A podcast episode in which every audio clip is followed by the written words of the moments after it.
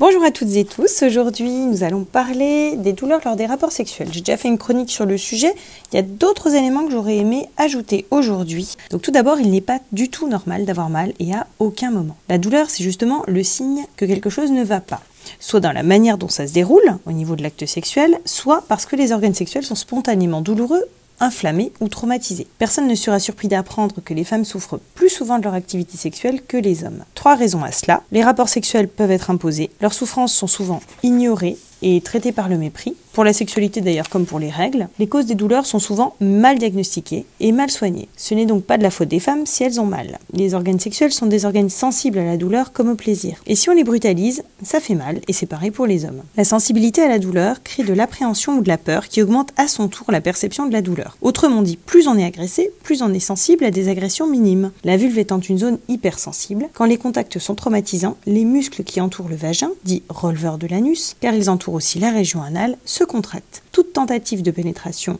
forcée provoque alors une contracture très douloureuse, similaire à celle d'une crampe dans le mollet. Quand la contracture est intense et durable et se répète à plusieurs reprises, elle peut devenir un réflexe et apparaître au moindre contact. C'est ce qu'on appelle le vaginisme. C'est un réflexe conditionné, c'est-à-dire provoqué par une exposition répétée à une stimulation ou une situation. Ces réflexes-là, on peut les faire disparaître. Mais les moyens dont nous disposons n'incluent ni la brutalité, ni le paternalisme, ni la culpabilisation. Ils font appel à la patience, la douceur et une réhabilitation lente au contact d'un des meilleurs amis de la sexualité, le lubrifiant. La kinésithérapie peut également être d'une grande aide. Les douleurs des organes sexuels ou du bas-ventre en général se relèvent souvent en simplifiant de trois causes. Les douleurs musculaires, en dehors du vaginisme dont nous venons de parler, tous les muscles de l'abdomen peuvent être douloureux. Et le cerveau n'identifie pas toujours la douleur comme venant de l'organe qui la provoque. Des douleurs peuvent donc apparaître dans le bas-ventre parce que c'est le dos qui lance. Une des grandes lèvres peut faire mal parce qu'on souffre d'une colique néphrétique. C'est un calcul qui est bloqué au niveau des voies urinaires. Une douleur qu'on a l'impression d'être des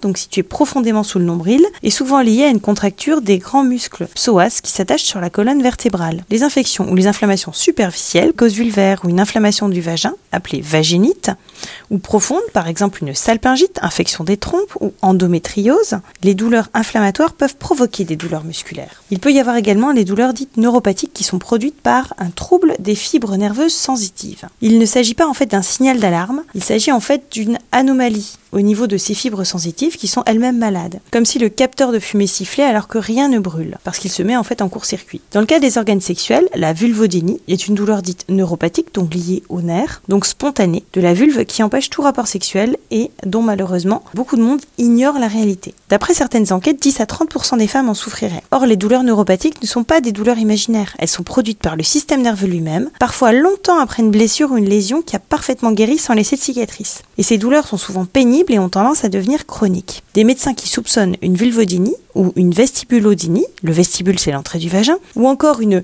clitoridodynie, les douleurs localisées au clitoris, doivent demander à leurs patientes si ces douleurs sont souvent perçues comme des brûlures ou des sensations de choc électrique. Et à ce moment-là, si elles existent plus de 3 mois, et si la douleur est déclenchée au moindre contact. Donc cela permettrait d'en faire le diagnostic. Je vous conseille par ailleurs la Bible du vagin, qui est un livre qui est euh, rédigé par une gynécologue canado-américaine, le docteur Jennifer Gunther, et révèle dans ce livre qu'en Amérique du Nord, pour la moitié des femmes qui souffrent de vulvodynie, il faut en moyenne 3 consultations pour être correctement diagnostiquées. Ces douleurs sont même parfois provoquées par une intervention chirurgicale qui a pour but d'aider. Par exemple, les épisiotomies, qui sont des incisions faites au niveau de la vulve lors de l'accouchement pour aider au passage de l'enfant, peuvent être à l'origine de ce type de douleur.